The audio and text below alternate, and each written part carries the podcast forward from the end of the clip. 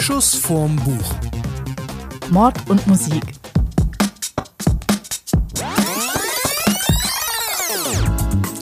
Hallo zusammen zu einer neuen Folge von Schuss vorm Buch. Wir sind wieder vor Ort, diesmal in Overath bei Alexander Bücken in der Buchhandlung Bücken und wir haben zwei Gäste dabei.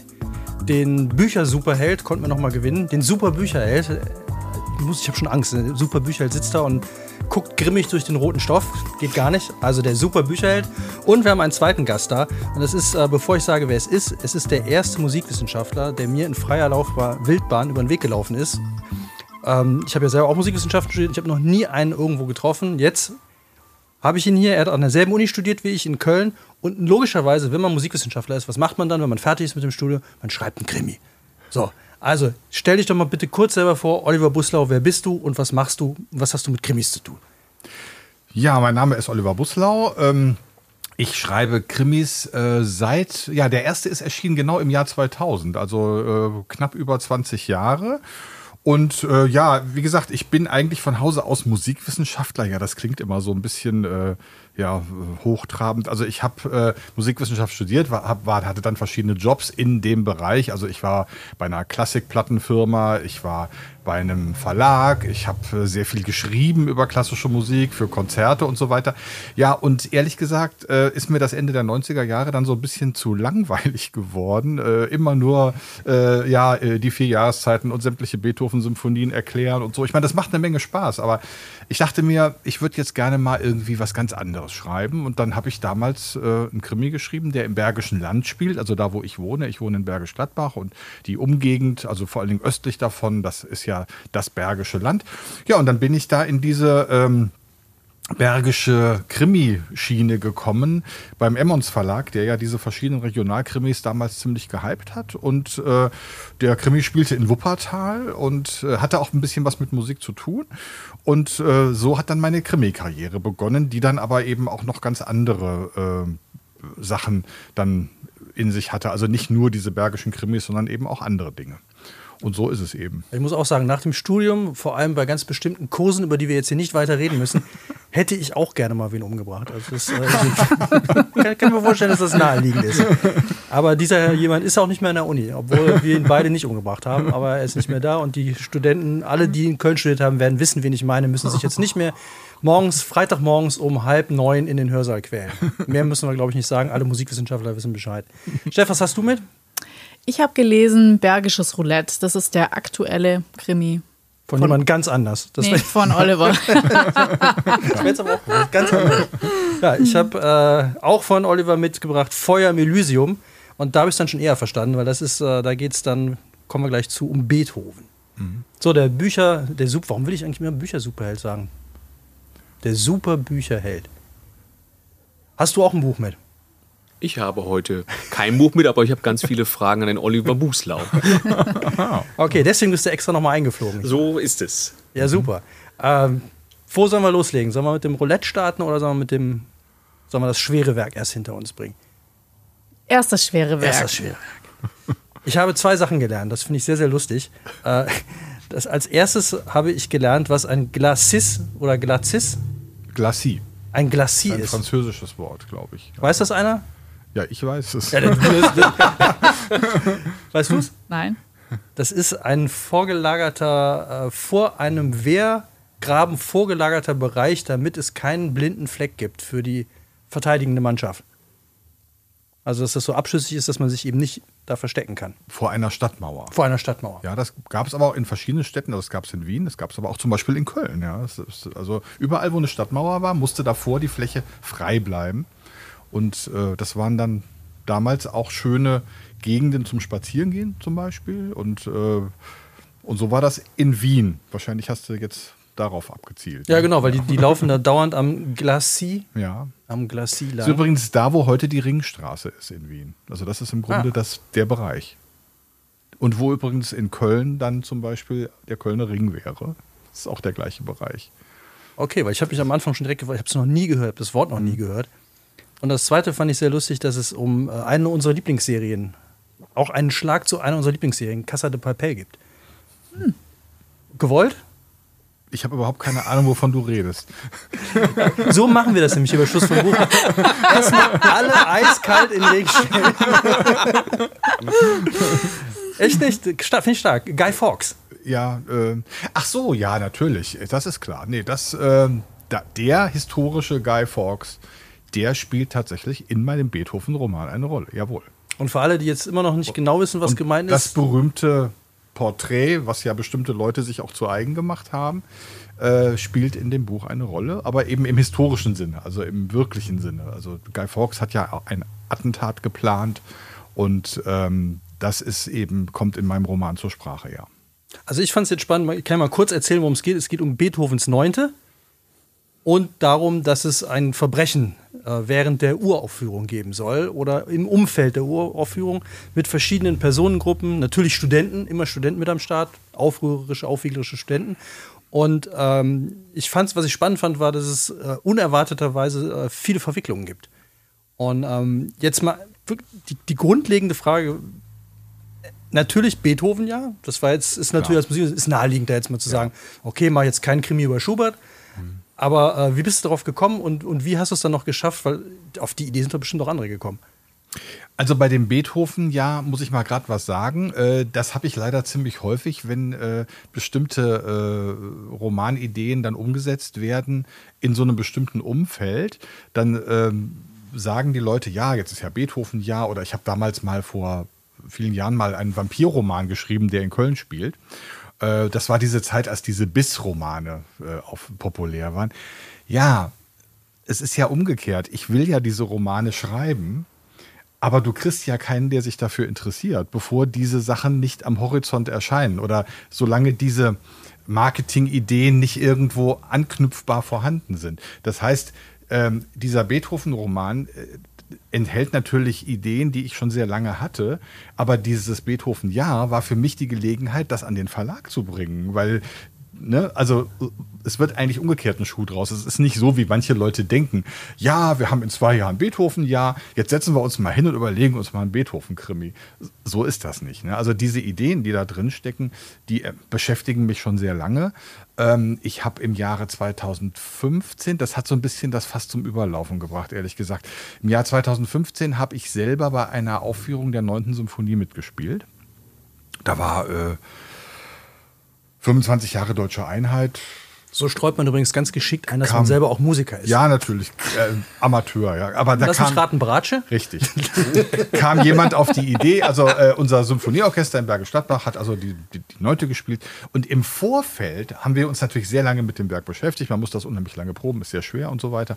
Und da kam so langsam für mich das ins Rollen, wo ich diese Symphonie mal von einer ganz anderen Seite selber kennengelernt habe, nämlich von innen sozusagen, obwohl man sie natürlich als Musikwissenschaftler kennt. Ich meine, das ist eines der wichtigsten Werke der Klassik überhaupt. Und äh, aber irgendwo muss ich sagen, wenn man die dann selber spielt, da kommen auf einmal auch in den Proben, wenn dann so Sachen unter der Lupe betrachtet werden, auf einmal so Bedeutungsschichten raus wo ich denke, Mensch, dieses Stück erzählt ja wirklich was. Also das erzählt ja eine ganze Geschichte. Und zwar vom allerersten Ton an. Also nicht nur der letzte Satz, den wir alle ja viel besser kennen als die anderen Sätze und so. Und da habe ich mich dann damit beschäftigt. Und auf einmal kam das dann alles zusammen. Dann hieß es irgendwie vom Verlag, ja, was willst du als nächstes machen? Und dann dachte ich, Mensch, ja klar, jetzt könnte man das Thema, wäre super. Und ehrlich gesagt, ich glaube, äh, wo du sagst, ich bin nicht der Einzige, das haben wir damals auch gedacht. Wir haben gedacht, oh Gott, wenn wir das jetzt machen, jetzt regnet es Beethoven-Krimis. Das war aber, glaube ich, nicht so der Fall.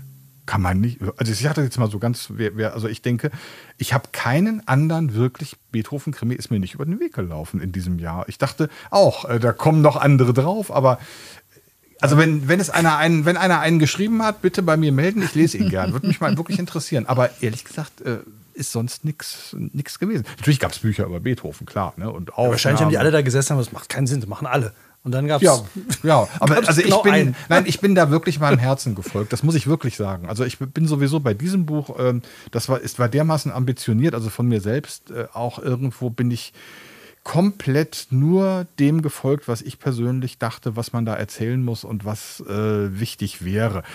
Wenn man als Autor anfängt, ähm, macht man das auch. Dann kommt irgendwann so eine Phase, wo man in diese Verlagswelt eintaucht, wo man auf einmal so ein bisschen hin und her gezerrt wird, wo dann schon mal so Erwartungshaltungen entstehen. Äh, das heißt, ja, äh, willst du nicht mal so und die Leser erwarten dies oder das. Und irgendwann mal kommt wieder der Punkt in so einer Karriere, sag ich jetzt mal, oder so einer Laufbahn, also in so einem Zeitverlauf, um es mal ganz wertfrei zu sagen, wo man dann da wieder draus auftaucht. Also wo man dann plötzlich das alles hinter sich lässt und sagt, mich interessiert überhaupt nicht, ob das einer lesen will. Ich schreibe das jetzt einfach so, wie ich glaube, wie es sein muss. Und das habe ich bei dem Beethoven-Buch echt so gemacht. Also ich bin deswegen auch ganz oft beim Schreiben zu Hause rumgelaufen. Also schade, dass meine Frau jetzt nicht hier sitzt, aber ich gebe das auf. Nein, da wird nichts, das ist alles Mist. Also grauenhaft, um Gottes Willen, ich zahle den Vorschuss zurück. Nein und so weiter. Also das ist bestimmt hundertmal passiert. Also ich war komplett, äh, dachte, das ist ein Wahnsinn, was du da versuchst. Aber dann irgendwann mal, ja, irgendwann ging es dann. Das war, irgendwie ging es dann seinen Weg. In dem Moment, wo man dann hinten angekommen ist, äh, kann man dann sich wenigstens dann auf den Verlag auch verlassen, dass die einem da weiterhelfen, Lektorat und einem dann auch mal irgendwie gut zureden und so. Ja, also so war das. Ja. Und wie lange hast du daran geschrieben? Also bei mir ist das ja immer so, ich bin ja ein Planer. Es gibt ja Autoren, die sind Planer und es gibt Autoren, das sind sogenannte Penzer. Das sind, also so heißt das, das sind die, die auf dem Hintern sitzen, auf dem Hosenboden und einfach nur schreiben. Solange bis das alles irgendwie einen Sinn ergibt. Bei mir ist das nicht so. Also ich muss vorher wissen, was ich erzählen will. Und die Planung, also die Recherchen und so, das hat ziemlich viel Zeit in Anspruch genommen. Also bestimmt ein paar Jahre. Ja, also die musikwissenschaftliche Seite, die war völlig okay. Ich kenne die neunte, ich kenne auch die Mythen und diese ganzen Sachen. Aber dann nochmal richtig in diese Epoche einzutauchen mit der Politik, was du eben schon gesagt hast mit den Burschenschaften und der Angst vor einer neuen Revolution, das ist ja das Thema des Buches eigentlich. Wir sind in einer Epoche, wo es immer mehr revo revolutionäre Ereignisse in Europa gab, Attentate, Planungen, geheime äh, Verbindungen in allen möglichen Ländern, äh, alles nach den napoleonischen Kriegen. Und Österreich, allen voran Metternich, der Staatskanzler, hatten unglaublich Angst vor einer neuen Revolution und haben dem entgegen, sind dem entgegengetreten mit einer extrem rigiden äh, Verdrängungspolitik, also äh, Verschärfung der Pressegesetze und Zensur. Jedes Wort, was damals gedruckt veröffentlicht werden wurde, also überhaupt auf einem Grabstein oder in einer Zeitung, völlig egal wo, wurde erstmal zensiert. Und in diesem Ganzen geht Beethoven hin und schreibt eine Symphonie, die die Verbrüderung der Menschen zum Thema hat. Da habe ich auch gedacht, das ist doch Wahnsinn. Ich meine, äh, das ist ja ein Grundkonflikt da muss man doch eigentlich was draus machen. Vielen, die die Neunte hören, auch wir Musikwissenschaftler, freuen uns über das Werk, wir analysieren, wie Beethoven diese Gattung der Symphonie weiterentwickelt hat und so. Aber dass das alles in so einer Zeit geschah und dann auch noch von einem praktisch komplett tauben Komponisten, äh, ist natürlich alles so, dass dachte ich, boah, das ist äh, eine Sache, da, da muss man was draus machen. Jetzt wissen wir aber, wie die, wie die Wiener das Flanieren erfunden haben weil die Grabsteine alle zensiert waren. sind stundenlang auf diesem Friedhof rumgelaufen und haben geguckt. Weil das ja. war ja auch in dem Roman ja auch. Da war ja in einem Grabstein war ja nur ein M oder ne? Ein J. Ein J. Mhm. So, ja, jetzt kannst du überlegen, wie viele J gibt es und ob du ja. irgendwann vom richtigen Grab stehst. Das ist dann die entscheidende Frage. Also die, die Grundidee war ja die eigentlich, dass ähm, die Musik das ist auch so eine romantische Idee. Die Musik drückt etwas aus, was man mit Worten nicht sagen kann, was man aber empfindet und was irgendwo eine Handlung hervorruft. Musik, die irgendwie was bewirken soll, also die irgendwie Menschen in eine Stimmung versetzen soll, etwas zu machen, zu fühlen. Man war damals tatsächlich der Ansicht, dass Musik auch etwas Moralisches vermitteln kann irgendwo, also die Menschen besser machen kann, also irgendwo erheben kann. Und da war eben meine Idee, wenn man doch zensiert, was die Menschen sagen, gleichzeitig aber Konzerte eben erlaubt, und es kommt ein Komponist und schreibt eine Symphonie, die sozusagen etwas zum Ausdruck bringen soll, wo eine Idee dahinter steckt und macht das durch Musik, dann kann man doch auch wunderbar erklären oder die Leute dazu anreizen, was kann Musik eigentlich? Und dafür ist eigentlich die Neunte für mich ein unglaublich äh, tolles Beispiel, weil das, weil die Neunte wirklich diesen neuen Weltaufbau und diese Verbrüderung sozusagen und diesen Kampf dorthin bis hin zum dem, dass man das dann erreicht in einer Vision, ja, wirklich tatsächlich erzählt. Ja. Natürlich kommt dann am Ende auch dieses berühmte Gedicht dazu, aber das ist eigentlich nur so das i-Tüpfelchen. Die Musik selber erzählt das auch. Ja. Und das wird auch in dem Buch, glaube ich, schon erklärt. Also aus der Sicht eines Mitwirkenden, der da mitspielt. Also ich fand, was ich toll fand, war wirklich die Beschreibung auch der, äh, der, der Sinfonie selber. Genau. Äh, weil ich habe jetzt tatsächlich, du erinnerst dich, Steff, als wir draußen saßen und ich das Buch gelesen habe, musste ich halt irgendwann mal äh, hier Tablet nehmen und da mal reinhören und dann genau mal nachvollziehen, was du da beschrieben hast. Und das fand ich dann schon spannend, äh, weil so tief bin ich da nie eingetaucht, weil es überhaupt nicht mein, mein Revier war in der Musikwissenschaft. Aber äh, schön. Hast du es denn wiedererkannt? Ja, das fand ich eine ganz Gut. tolle Beschreibung. Also, dass man wirklich da sitzt und sich dann über, also dieses, ich finde diesen Transfer ja schwierig für jemanden, der sich jetzt vielleicht nicht so für Musikwissenschaft oder Musik interessiert, zu sagen, mhm. okay, da ist eine Melodie, die wühlt dann auf, der passiert dann das, dann mhm. kommt das dazu und aber die Beschreibung fand ich wirklich toll, dass ich das so drei Seiten lang, glaube ich, durchgelesen habe und dann parallel dazu die Musik gehört habe und dann checkt man das. Und das ist auch mhm. jetzt, deswegen würde ich das auch Leuten empfehlen, die jetzt sagen, oh Gott, Musik, Beethoven, geh mir weg. Äh, kann man trotzdem lesen, es ist nämlich auch ein spannender Kriminalfall, das heißt ja Mord und Musik heute, also es gibt Tote, Ganz wichtig. Oh, ja. mehrere. Ja, mehrere Tote auf jeden Fall. Es hätte, könnte noch viel mehr gegeben haben, ja. aber da verraten wir jetzt äh, nichts weiter. Äh, was ich ein bisschen unglaubwürdig fand, war, dass der eine Student tatsächlich die Zwölftonmusik erfunden haben soll. Das hast du dir ausgedacht, oder? ähm, ja, das habe ich mir ausgedacht. aber das ist auch ein i-Tüpfelchen weil der Rest dieser Szene, und das können wir jetzt leider auch den Hörerinnen und Hörern jetzt natürlich gar nicht so darbieten, aber das ist eine der abgefahrensten Szenen in dem ganzen Roman, der dann am Ende damit schließt, dass er das und das, was davor passiert, ist alles absolut echt. Das ist wirklich so gewesen. Weil ähm, das ist die sogenannte Luttlamshöhle. Das ist eine geheime Vereinigung von Wiener Beamten, Künstlern, Musikern, Hobbymusikern. Damals spielte das eine große Rolle. Viele waren Amateure, die hatten eigentlich einen Beruf als Beamte oder so und haben dann aber noch Geige gespielt und zwar so, dass sie bei Beethoven im Orchester mitspielen konnten oder auch komponiert haben oder so. Das war, war so die allgemeine Gesellschaft damals. Und die haben eine eine geheime Gesellschaft gegründet, also geheim, ja. Im, ich mache jetzt hier ähm, Anführungsstriche. Ähm, er die, macht Anführungsstriche. Ich mache Anführungsstriche. Also die, Nur, die, dass das klar ist. Die, ähm, die sozusagen die Dummheit feiert. Und wir wissen über diese Luttlamshöhle, die sich in irgendeiner Kneipe in der Nähe vom Stephansdom getroffen hat.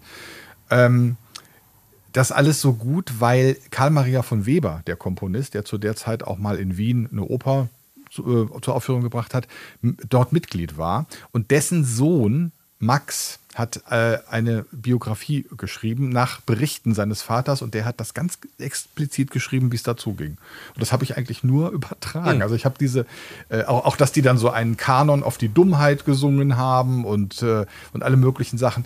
Und da habe ich mir gedacht, okay, also wenn dann jemand da seine Dummheit beweisen muss, dann macht er etwas, was für die damalige Zeit komplett nicht zu verstehen ist, das kann eigentlich nur die Zwölftonmusik sein. Der Clou ist natürlich, dass die Zwölftonmusik ja auch in Wien erfunden wurde, nur eben ein bisschen später. Ja, das war, dann kommen wir gleich, können wir direkt ziemlich, rüber zu. Ziemlich genau übrigens 100 Jahre später. Ah, weil das war, ja. war, war, mein größter Fauxpas während des Studiums, äh, dass wir mussten äh, eine Frequenzanalyse machen von einem Schönberg-Stück. Mhm. Und dann sprang die CD. Dann habe ich gesagt, das ist doch völlig wurscht, das ist doch Schönberg. ja.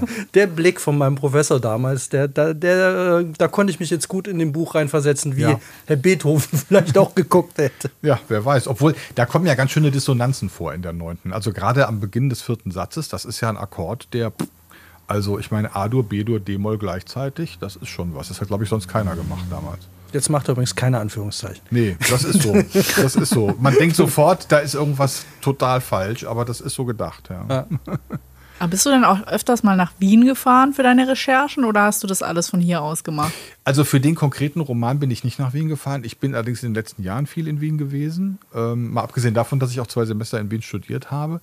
In den 80ern, lange her. Aber, ähm, aber ehrlich gesagt, das ist nicht unbedingt nötig. Also das damalige Wien ist extrem gut dokumentiert, also äh, von den Gebäuden her und äh, Stadtpläne, ähm, die verschiedenen äh, äh, Ansichten in bestimmte Blickrichtungen, auch von der Bastei, also von dem, äh, also von der Stadtmauer, die es ja nicht mehr gibt, also hinunter in die, ins Umland, äh, über dieses berühmte Glacis, wo dann dahinter äh, die Vorstädte lagen. Äh, da gibt es richtige Bilder, die das zeigen, also Gemälde und so. Also einmal rundherum Ja, so gut kann man das heute gar nicht mehr wiederfinden. Ähm, ich werde aber demnächst äh, mal wieder nach Wien fahren. Das habe ich jetzt vor, wahrscheinlich diesen Herbst noch. Und äh, werde dann auch einige Orte aufsuchen. Zum Beispiel das Haus, in dem Beethoven die Neunte komponiert hat. Beziehungsweise er hat sie zum Teil auf dem Land komponiert, in den Ferien, im Sommer. Ähm, aber er hat dann da gewohnt in der Zeit und das kommt auch in dem Buch vor, diese Adresse. Das Buch gibt es noch. Äh, die, die, Quatsch. Das Buch gibt's, das liegt sogar Ja, das. Buch gibt es also. Das Haus noch gibt kaufen es noch. ja. Und äh, interessant finde ich eigentlich, da muss es ja dann auch die Wohnung noch geben und so. Da wohnen jetzt Leute in der Wohnung, in der Beethoven gewohnt. Das finde ich schon irgendwie toll. Ne? Also, Mal gucken, ob die äh, auch taub sind. Das Ja, ja, vielleicht klingel ich da mal und Ja. sag, gucken Sie mal. Das hören die ja nicht. Ihre Wohnung, Ihre Wohnung kommt in meinem Buch vor oder so. äh, also jedenfalls ähm, sowas, also das gibt ja alles. Äh, Und, äh, aber nee, aber jetzt für die Recherchen habe ich. Ähm, Ich glaube, die müssen schon total genervt sein, oder? Also wenn du in der ehemaligen Ja. Wohnung von Beethoven, ja, das steht ja auch dran. Ne? Ist, ja, ist ja ein Schild. und haben die noch da, da, da, da. Ja, genau. Ja, wer weiß. Ich, ich habe keine Ahnung. Vielleicht ist es ja eine Airbnb. 10 Euro können sie reingucken. Keine Ahnung, ja. Keine Ahnung. Oh, als Airbnb, das wäre natürlich auch ja, das kann sein. Das ich ich habe ja keine Ahnung.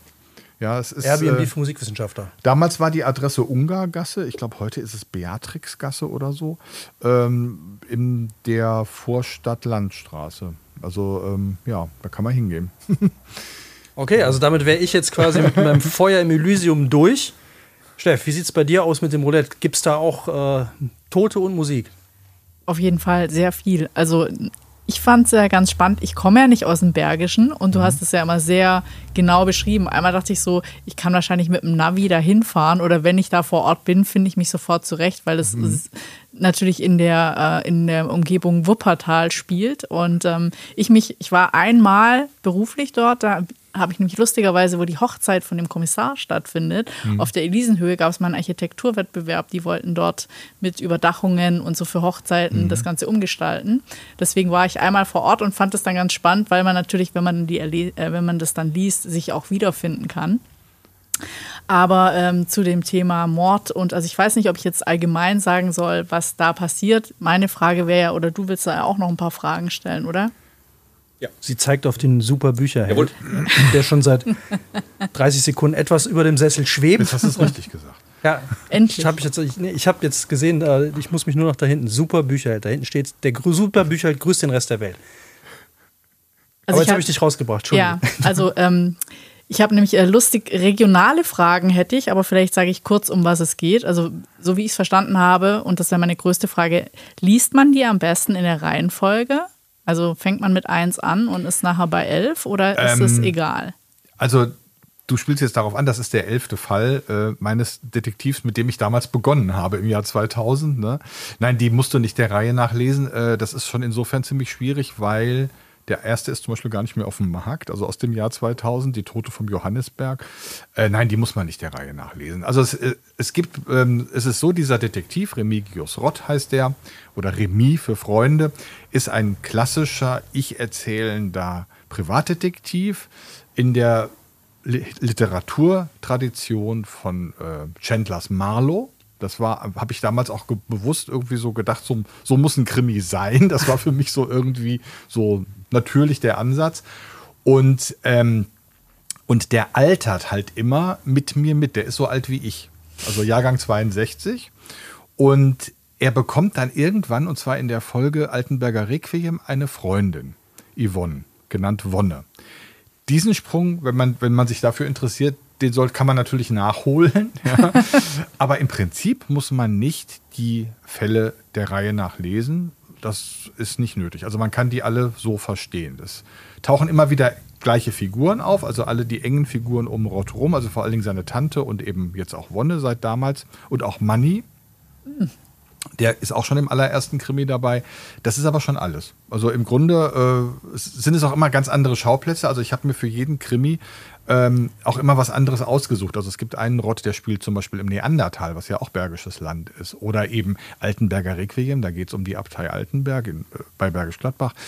Äh, dann gibt es äh, zum Beispiel einen, da geht es um den Bereich der Münchner Brücke und so. Also es gibt immer so bestimmte Gegenden, ja. Und diesmal hab ich, bin ich halt nach Wuppertal mal so richtig zurückgegangen. Da dachte ich, das mache ich jetzt mal, weil sich die Stadt auch sehr verändert hat in den 20 Jahren und da konnte man dann eben einiges draus machen. Zum Beispiel die berühmte Nordbahntrasse ist ein Thema, was es jetzt seit einigen Jahren da gibt und so. Also das sind so, so Sachen, die habe ich dann da eben eingebaut. Ich war mal in der Altenberger Domorgel. In der Orgel. Ah, in der Orgel. Ja. Für eine Reportage. Dann hat er angefangen zu spielen. ja. Da, Danach warst du taub oder was? ja. Zack, wieder Beethoven. Da kommt wieder Beethoven. Ja, voll reingebracht. Genau. Nee, das war, war äh, ich wusste gar nicht, dass man in den Orgeln wirklich reingehen kann, aber äh, da bin ich mal drin gewesen. Das war Durchaus. schon beeindruckend. Also vielleicht kurz von der Handlung. Ähm, heiratet dieser eben beschriebene Detektiv und das Problem ist dann erstmal, dass die Standesbeamtin nicht da ist und jemand anders dafür einspringt. Und das gibt dann halt so ein bisschen Chaos und ganz am Anfang, ich muss mal hinten gucken, ich will nicht zu viel verraten, bekommt er eben immer E-Mails von einem oder sie bekommt E-Mails von einem Stalker, der nicht möchte, dass die Wonne eben heiratet. Und ähm, dann tun sie das die ganze Zeit so ab. Ah, ist ja nicht schlimm, aber das nimmt dann halt auch einfach weiter zu und irgendwie nervt es ja auch und sie wollen ja heiraten und nicht noch irgendwie so einen Dritten im Boot haben. Und sie möchte dann eigentlich, dass er das vielleicht doch noch auflöst oder mal nachfragt, was da ist. Und also ist die erste Geschichte oder so fängt es eben an, dass sie heiraten, aber dann die Standesbeamtin fehlt. Und ähm, die Standesbeamtin ist dann einfach nicht aufzufinden und bevor die beiden eben in, auf Hochzeitsreise gehen, übernimmt er den Fall, diese Standesbeamtin zu finden. Und ähm, was ich ja ganz spannend fand, ich, sehr viel mehr kann man ja eigentlich noch nicht verraten, oder? Weil sonst. Äh, Ja, man kann schon verraten, man glaube ich, dass die arg an. Standesbeamtin dann auch tot ist. Das kann man schon verraten. Okay, ja, weil wir haben nämlich, wir haben das gemeinsame Thema gesucht und ich immer so, ja, bis jetzt habe ich eine Hochzeit und irgendwann so Ja. bei Seite 90 oder so, ja, jetzt habe ich auch einen Mord. Ja, ich glaube, das, das kann man schon Das kann man verraten. sagen, ja. Ich glaube, da gibt es auch immer nur so zwei Arten von Krimis. Oder entweder fängt es direkt mit einem Toten an, oder die lassen sich ewig Zeit, bis einer stirbt. Ja, die muss, die, ich glaube, die ist ja schon relativ schnell gestorben, die musste aber erstmal gefunden werden. Müsste erstmal gefunden werden. Ja, also Aber solange gilt dann. nicht als tot, oder? Nö, also ich meine, gut, äh, weil, also das Wichtigste ist ja, dass es nicht langweilig ist. Also ich meine, man kann das ja machen, wie man will. Ne? Ja, das, das sagen sie dann immer. ja, also, das Also ist ich so. kann mich noch an, was, Andrea Nagele, äh, die wir mal hatten, da kam die erste Leiche auf Seite 120. Ja, aber wir hatten auch ein anderes von Andrea Nagel, da kam die erste Leiche auf Seite 2. Das stimmt. Ja. Gut, okay, also Also was ich ganz spannend fand und deswegen auch mit diesem äh, Krimi und Musik, du beschreibst da Mhm. all deine Protagonisten, die ist ja jetzt, also wenn du sagst, die engen Freunde und die Tante, die kommen alle auch in den anderen Krimis vor, äh, die sind alle so musikalisch so untermalt, also dass man sich wirklich toll vorstellen kann, wie die drauf sind. Und zwar äh, der Manni, dieser Freund von ihm, der hört ja nur, ich habe es mir extra aufgeschrieben, äh, der hört, glaube ich, irgendwie Haus, nee, der hört Metal und irgendwelche härteren Sachen. Und ähm, dann gibt es noch einen Anwalt, der eben eigentlich nur äh, Klassik hört. Und die Wonne hat eine eigene kleine Playlist, das fand ich auch ganz schön. Die hört nämlich Doors, Pacemakers und ähm, von ABBA Dancing Queen. Also ich fand, wenn man sich diese Songs nimmt oder die Playlisten oder wie du eben deine Protagonisten beschreibst, kann man die sich eigentlich schon ganz schön vorstellen.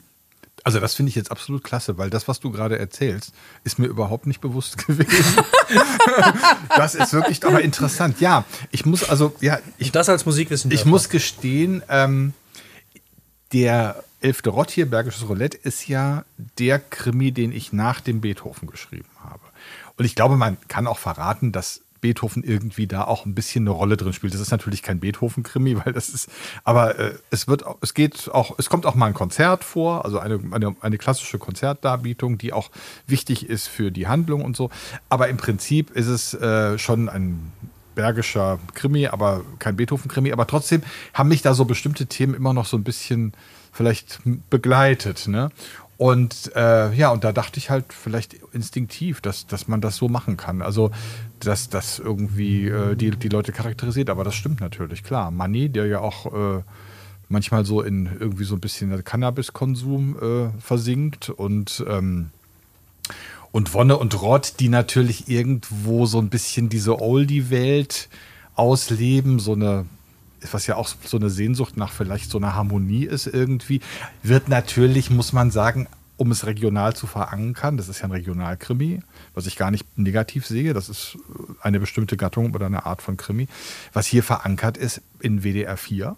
Also WDR Ich wollte 4 sagen, ist gerade WDR 4. ja, seit, aber ist gerade erst seit gar nicht so langer Zeit. Ich weiß jetzt gar nicht genau wie lang. Ich will jetzt auch keine Jahreszahl nennen, aber nach seit einiger Zeit, noch, aber noch nicht so ewig, so eine Art Oldie-Sender geworden. Ja? Und ähm, ja, und das passt natürlich irgendwie dann da rein. Und äh, daher kommt das. Ne? Und natürlich, dass äh, der ähm, also der Herr Schönwand, der ja dann der äh, Ersatzstandesbeamte ist, der äh, sozusagen da auftaucht und auch als Auftraggeber, um nach dieser Kollegin zu suchen, äh, dass der klassische Musik hört, passt natürlich auch zu seinem Lebensstil. Er, er wohnt in der, in der Gartenstraße äh, unter der Hart, also eine ja, noble Gegend kann man nicht so sagen. Das ist, glaube ich, in Wuppertal äh, Innenstadt nicht so passend, aber noblere, also über dem Tal und in so einer tollen Wohnung. Das Haus gehört ihm ja auch und so weiter.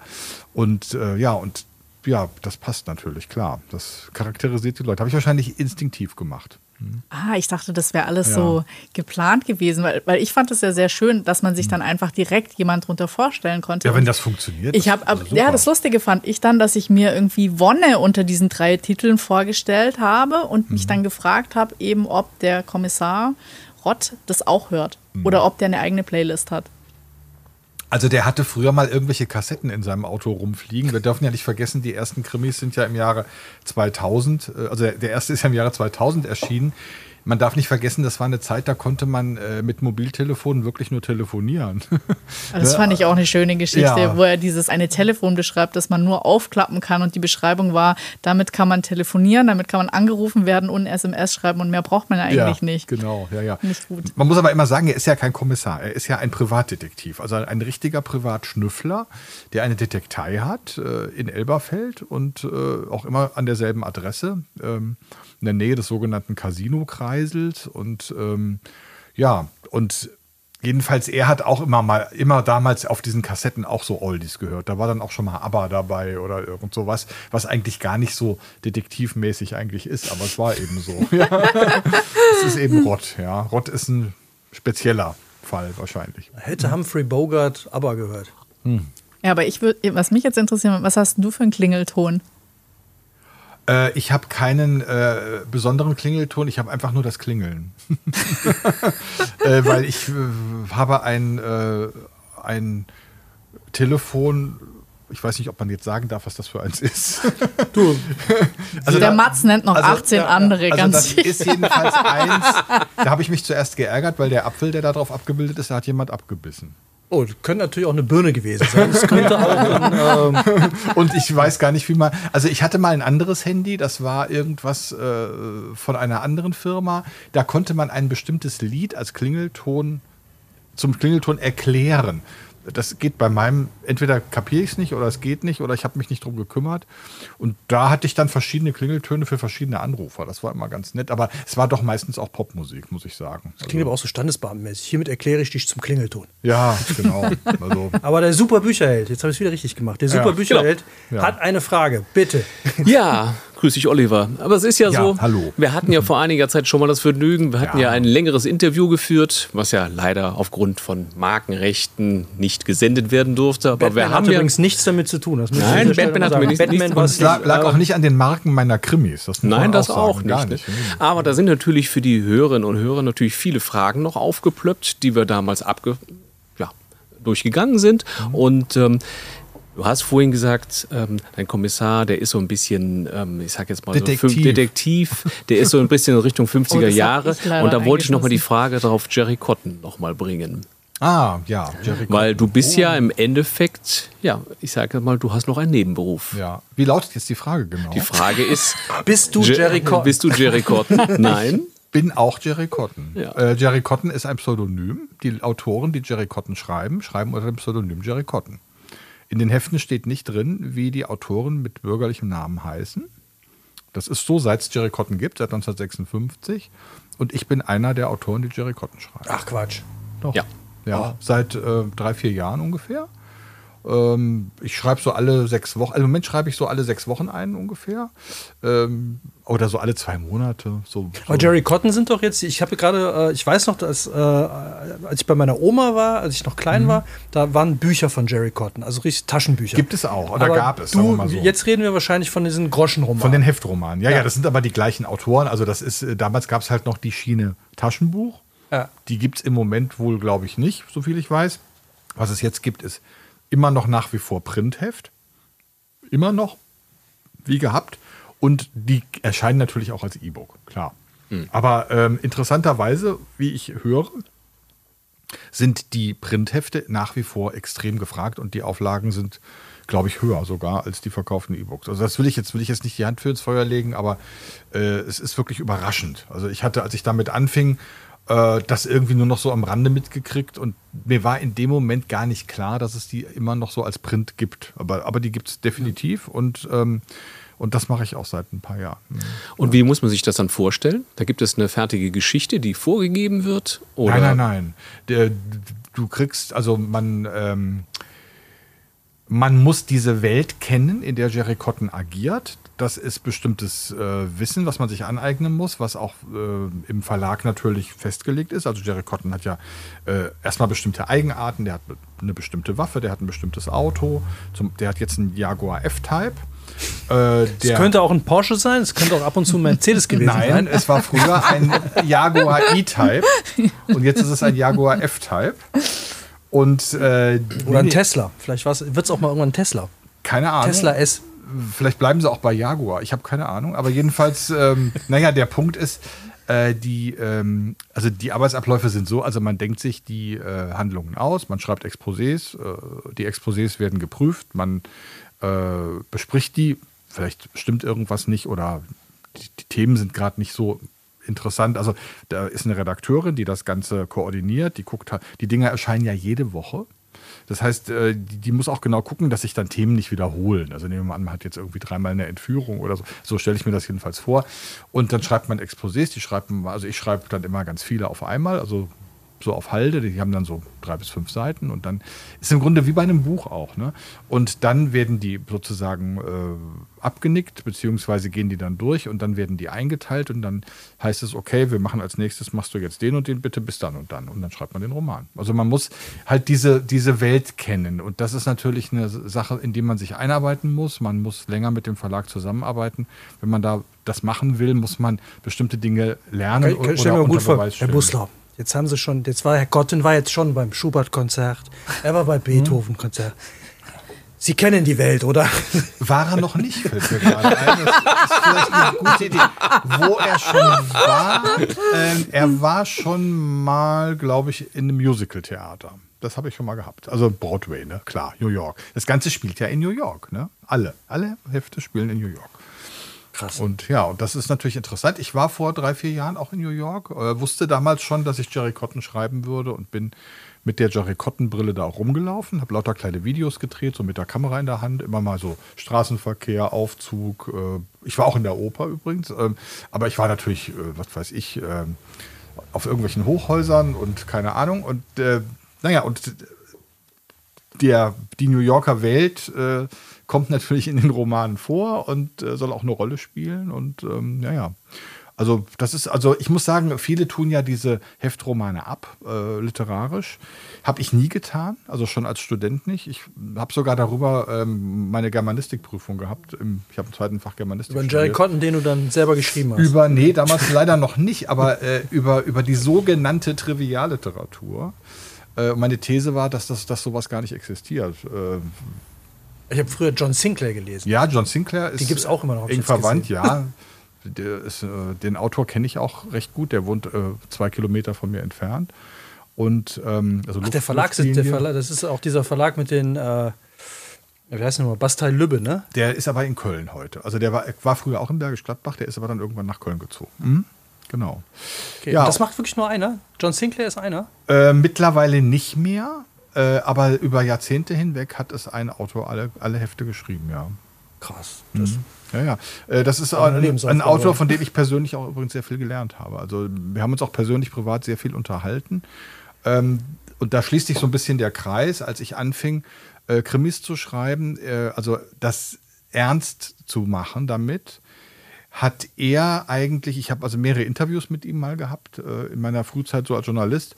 Und da hatte ich irgendwie gelernt auf einmal, wenn du sowas machen willst, also wenn du Bücher schreiben willst, wenn du Krimis schreiben willst, dann darfst du keine halben Sachen machen. Du darfst auch die Sachen nicht so vor dir her schieben oder so und immer nur so davon träumen und dann mal irgendwie so eine Idee anfangen und dann bleibt die stecken und so, sondern von, äh, also Jason Dark, so heißt ja der Autor mit Pseudonym, ähm, habe ich gelernt, dass man das ernst nehmen muss, dass man tatsächlich regelmäßig Text produzieren muss, dass man, äh, dass nur das zählt, was man wirklich geschrieben hat und nicht, was man denkend im Straßenverkehr rumlaufend sich ausdenkt, sondern dass wirklich nur das steht, das gilt, was auf dem Papier steht.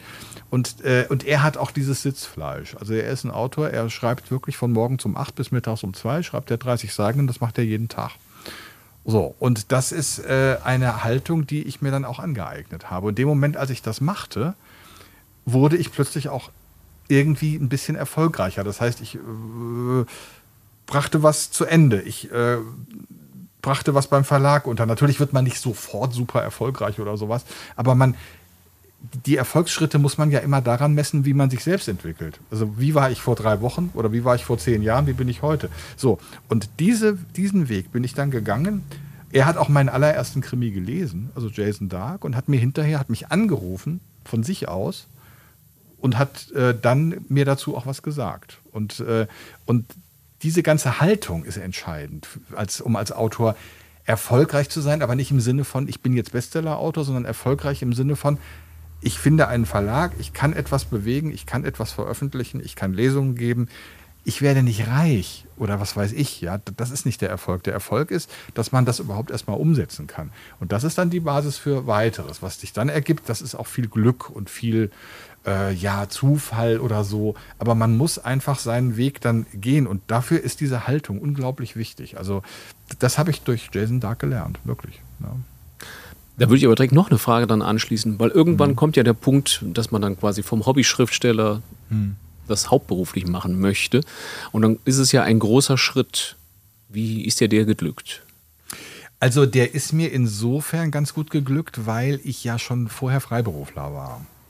Also das heißt, bei mir ist das so ein schwimmender Übergang gewesen. Ich habe ähm, ja nach meiner Zeit bei, bei der Kölner Plattenfirma, dann äh, bei einem Kölner Verlag, äh, bin ich in die Freiberuflichkeit gegangen, habe für verschiedene Plattenfirmen gearbeitet, habe PR-Texte geschrieben, habe viel über klassische Musik geschrieben für Konzertveranstalter, Programmhefte, CD-Booklets, äh, habe so ganze PR- äh, äh, Kampagnen. Das war ja so diese Boomzeit der CD, also Mitte der 90er Jahre.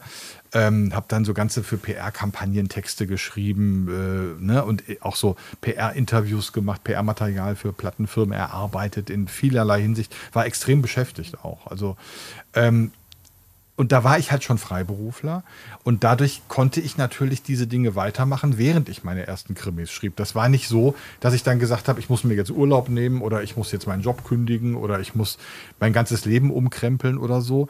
Und dadurch wuchs das dann so langsam immer dazu. Also dieses mhm. Krimi-Schreiben äh, was auch immer erfolgreicher wurde, dann im, im Sinne von Geld, das muss man ganz offen sagen. Und ähm, was ich dann vor allen Dingen auch gemacht habe, ich habe mich ja sehr stark mit dem Schreiben an sich beschäftigt, also mit dem Handwerk des Schreibens. Ich war immer der Ansicht, das ist so wie in der Musik, man kann ja an so und so vielen Hochschulen allein in Nordrhein-Westfalen Komposition studieren und Komponist werden. Und ich habe mich dann Ende der 90er auch gefragt, warum kann man eigentlich nicht Schriftstellerei studieren? Äh, und dieses kreative Schreiben, Creative Writing, wie die Amerikaner das nennen, in Amerika ist das völlig gang und gäbe, dass es das gibt. Das war damals noch so ein bisschen was, naja, wenn man sowas nötig hat, dann hat man ja kein Talent und so. Und ich habe dann eine Zeitschrift damals gegründet, die Zeitschrift Textart, die auch im Jahr 2000 äh, anfing zu erscheinen, äh, die sich mit kreativem Schreiben befasste. Das war im Grunde praktisch die einzige Zeitschrift äh, in Deutschland oder in Deutsch, deutscher Sprache, die, die zu dem Thema so umfassend äh, da tätig war. Es gibt noch, gab noch ein paar andere Zeitschriften mit, mit Autorenwissen, also sowas gab es schon, aber wir haben so richtig nur dieses kreative Schreiben in den Mittelpunkt gestellt. Und äh, die Zeitschrift hat 16 Jahre bestanden. Die haben wir, wir haben im Jahre 16 haben wir den Verlag, also nicht den Verlag, aber die Zeitschrift verkauft, das Projekt an einen Berliner Verlag, der das aber nicht so umsetzt, wie man das eigentlich machen könnte, aus irgendwelchen Gründen auch immer. Und, ähm, und da habe ich mich dann auch sehr mit der Materie selbst beschäftigt. Mich hat das interessiert. Äh, ich wollte wissen, wie geht das? Ja? Also wie funktioniert das? Wie funktionieren Geschichten? Wie kann man Sachen erzählen und, und so? Und das war eigentlich für mich persönlich lehrreich. Also ich habe die Zeitschrift gegründet, die ich gerne lesen wollte. ja, das ist, glaube ich, ein gutes Motiv. Ja. Und ähm, ich war der Chefredakteur und äh, Mitherausgeber und ein Partner, äh, der in Düsseldorf sitzt, der noch ähm, auch Zeitschriftenverleger ist von Musikzeitschriften und auch Musikbüchern und so. Der hat auch mehr so das äh, Herstellerische übernommen dann. Ja, also haben wir uns die Arbeit schön geteilt. Und ja, und das war so die Zeit, ich bin da so richtig voll da reingegangen in dieses Thema. Ne? Wie schreibt man Krimis und wie schreibt man dies und das und jenes. Habe auch selber Lehr äh, Lehrgänge ge gegeben, also Kurse gegeben im Krimischreiben. Mach ich, kann ich auch machen. Also mache ich jetzt in letzter Zeit nicht mehr. Da ist jetzt auch Corona dazwischen gekommen und so. Aber im Prinzip äh, hat es das auch eine Zeit lang gegeben. Ich habe einige Schülerinnen und Schüler, die tatsächlich dann auch Krimis veröffentlicht haben. Äh, bei verschiedenen Verlagen. Und ähm, ja, und das war so, dann, und dann wurde das immer größer.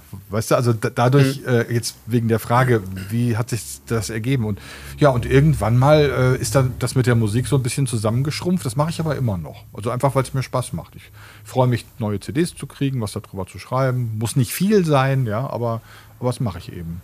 Mhm. Mittlerweile ist ja der elfte Rott ist ja rausgekommen. Genau. Und äh, gibt es schon eine Idee für Band 12? ja, ich habe äh, eine Ideensammlung zu Hause. Ich muss allerdings gestehen, ich bin ein äh, leider sehr stark durch die Hochwasserkatastrophe auch persönlich betroffen. Also äh, es ist bei mir zu Hause einiges kaputt gegangen in meinem Arbeitszimmer. Äh, will das jetzt nicht so in den Vordergrund stellen, aber es war schon echt schlimm. Also ich habe einiges verloren, aber die ganzen Daten sind gerettet und ich bin zum Glück jemand, wo manche auch wirklich vor ein paar Jahren schon den Kopf geschüttelt haben äh, es ist doch so schön, mit einem Notizbuch durch die Gegend zu laufen und sich jetzt alles aufzuschreiben. Ja, ich diktiere das aber in mein Handy. Äh, und äh, es ist einfach klasse, wenn man die Notizfunktion des Handys aufmacht und man diktiert. Ich rede jetzt nicht von Audioaufnahmen. Ich mhm. rede davon, dass das Handy aufschreibt, was ich sage. Und dann steht das in einer Datei. Und dann habe ich das zu Hause da stehen. Dann mache ich den anderen Computer an und dann steht das da. Ist doch klasse. Ist nicht so romantisch, wie der Mensch, der im Wald steht und irgendwas notiert. Aber ehrlich gesagt hat mich das jetzt gerade gerettet. Und dadurch habe ich natürlich Ideen für nächste Rotz, klar. okay, Steff, abschließende Worte zum Bergischen Roulette. Wer, wer soll es lesen? Wer kann es lesen? Für wen ist es spannend? Ich glaube, das ist, also, es ist für alle spannend, weil es gibt so viele, sag ich mal, kleine verschiedene parallele Geschichten, dass für jeden was dabei ist. Also, ich meine, ähm, was ich ja auch stark finde, er kommt ja gar nicht auf seine Hochzeitsreise. Er verpasst diesen Flieger, um nachher den Fall zu lösen. Und allein, warum er den Flieger verpasst, ist schon großartig. Also, es ist wirklich äh, sehr amüsant, das zu lesen und deswegen passt es eigentlich für alle und natürlich super gut für Leute, die im Bergischen wohnen, weil die dann auch noch genau wissen, wo das Ganze verortet ist aber es geht auch für Leute, die im Schwarzwald leben. Aber ich habe noch eine Frage und zwar zu dem Regionalen. Hier gab es was zu essen, das habe ich noch nie gehört. Panhas und Pillekuchen. Was ist das denn? Oh, oh, oh. Das ist was richtig Bergisches. Ähm, ich bin leider kulinarisch komplett ungebildet. es wird aber in, in dem Krimi Altenberger Requiem erklärt. weil Zum Nachkochen. ja, weil nämlich Wonne so wahnsinnig gerne kocht äh, und das auch kann und äh, auch dann öfter so mit der Schürze in der Küche steht, was mir am Anfang äh, tadelnde Blicke bei den Lektorinnen eingebracht hat. Oh. ja, das wäre doch jetzt irgendwie so ein bisschen doch sehr klischeehaft und so. Aber ich meine, so ein Detektiv, der braucht einfach eine bestimmte Art von Frau. Wobei jetzt Wonne natürlich überhaupt nicht unemanzipiert ist. Das kann man wirklich nicht sagen. Ganz im Gegenteil. Also das, ich muss gestehen, ich begreife das auch, gar nicht, worüber ich jetzt hier gerade rede. Aber äh, jedenfalls war es so. Hauptsache die Diktierfunktion von deinem Handy ist Genau, ja. ähm, äh, äh, Pillekuchen ist ein ähm, der Superbücherheld weiß das bestimmt auch. Das ist ein Kartoffelkuchen? Das ein, ja, das ist, ein, das ist im Grunde die bergische Variante des Reibekuchens. Ich hoffe, dass ich das jetzt richtig gesagt habe und nicht tausend Leute jetzt anrufen oder schreiben und sagen, um Gottes Willen. Und Panhas ist, äh, kann ich dir gerade nicht sagen. Ich werde es recherchieren. Das hättest du mir vorher sagen müssen. Entschuldigung. aber also, das sind bergische, das sind bergische Gerichte. Ja. Aber von euch beiden weiß es auch keiner. Nee, sagt mir auch tatsächlich gar nichts. Aber ja. ich dachte, das Bergische Land war für mich jetzt auch nicht irgendwie immer, das ist so Kaffeetafel, also wenn es um Kulinarik ja, geht. Ja, die Kaffeetafel, das ist eben das absolut berühmte. Das ist das Süße, aber es gibt natürlich auch ganz viel Deftiges. Ja. Ja, aber so Klassiker, wie man so aus dem Rheinland halt kennt, aber das ist jetzt was Spezielles hier im Bergischen, da hätte ich jetzt immer gesagt, Kaffeetafel. Kirschkuchen. Ja, ja, natürlich. So. Ja. Natürlich. Aber, aber Kam auch in meinen Krimis auch schon vor, natürlich, ne, ist klar. Also man hat ja immer so diese, diese Sachen, die äh, so auf der Hand liegen, ne, wenn es um irgendeine Region geht. Und ähm, irgendwann muss man dann aber auch mal ein bisschen spezieller werden. Ist dir gelungen. Und, und so ja, speziell, dass du selber nicht mehr weißt, was genau, ja. das, äh, das ist dann wirklich ins Detail gegangen. Ja, wahrscheinlich. Okay, wer, äh, wem würdest du es empfehlen? Wie schon gesagt, also ist für jeden was dabei ich, ich kann jetzt nicht so viel verraten, aber es ist wirklich, äh, es bietet ein breites, ein breites Spektrum, weil ähm, es gibt nicht nur Mord, es gibt ja sogar noch einen, einen Raubüberfall, der aufgeklärt werden muss. Er verpasst diesen Flieger aus einem sehr lustigen Grund, was irgendwie auch so eine kleine Nebenstory ist. Und ähm, ja, also ich glaube, das ist so eine schöne, auch so eine schöne Urlaubslektüre oder und vor allem auch nicht mehr für die Leute, die beim letzten Mal, denen die letzte Sendung, ja. unsere letzte Show, zu, unsere vorletzte oder letzte Show zu hart war mit den, ja. mit den Psychokrimis und Thrillern. Ja, nee, das ist, das ist wirklich schön und ähm, auch äh, die Umgebung super beschrieben äh, und nicht so brutal. Okay, bei Beethoven würde ich würde ich es ähnlich sagen. Das ist auch ein Buch, was jetzt auch mal Leute lesen können. Die, äh, also lasst euch nicht abschrecken, weil es Beethoven ist. Ähm, einfach mal reinlesen. Es ist auch ein, ähm, wie viele Seiten haben wir hier? ist mal wieder etwas äh, umfangreicher, das sind glaube ich 496 oder so, 400, knapp 500 Seiten, aber geht relativ schnell vorbei und man kriegt so ganz, finde ich ganz nett, so ein bisschen was von Wien mit, wenn man da Bock drauf hat. Lernt einiges über Musik im Vorbeigehen, das hatten wir bei den Superhelden dann auch schon mal in der Sendung, dieses, die Physik der Superhelden wo man äh, in dem Buch wahnsinnig viel über Physik lernt und das auch nur so nebenbei. Und das finde ich ja auch nett, dass äh, es, es nervt nicht. Also, dass man irgendwie so mit Musik, dass man denkt, ja, der Autor ist Musikwissenschaftler, habe ich verstanden, ist gut, ja, so. Das ist es überhaupt nicht. Das ist äh, immer so nett nebenbei und äh, die Geschichte ist auch, äh, ich stehe ja total auf Stories, die so einen Dreh nach hinten raus haben und wenn man dann denkt, ah, jetzt weiß ich, wer es ist und dann, oh, nee, der ist jetzt tot, der kann es dann doch nicht gewesen sein oder so. Das finde ich immer super. Also von daher, absolut empfehlenswert, beide Bücher.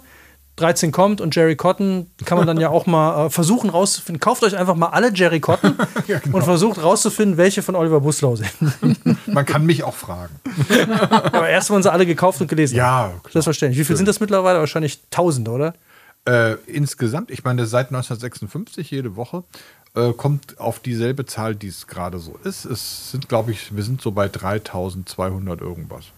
Wahnsinn. Ungefähr. Also, ja dann habt ihr was zu tun und wenn ihr noch Zeit zwischendurch habt, dann die beiden Bücher lesen. Danke an äh, Oliver Buslau, dass du da warst. Ja, ich habe zu danken. Vielen Dank. Super. Danke an den super Bücherheld. Sehr gerne. Zum einen sein, äh, das ist ja so dein Umziehdomizil hier, ne, wo du deine super Kluft anlegst immer, oder? So ist es, genau. Ja, und hier muss ich natürlich auch wieder Kräfte tanken. Ja. Ganz wichtig. Dass wir das nutzen durften. Und ja, wir freuen uns, wenn es euch gefallen hat. Und dann. Bis zum nächsten Mal. Schreibt uns, liked uns, empfehlt uns euren Freunden weiter. Und dann hören wir uns beim nächsten Mal wieder. Macht's gut. Bye. Tschüss. Tschüss. Der Autor nickt, sagt aber nicht Tschüss. Ja, Tschüss. Ach so, ja, freue mich ja. Schuss vorm Buch.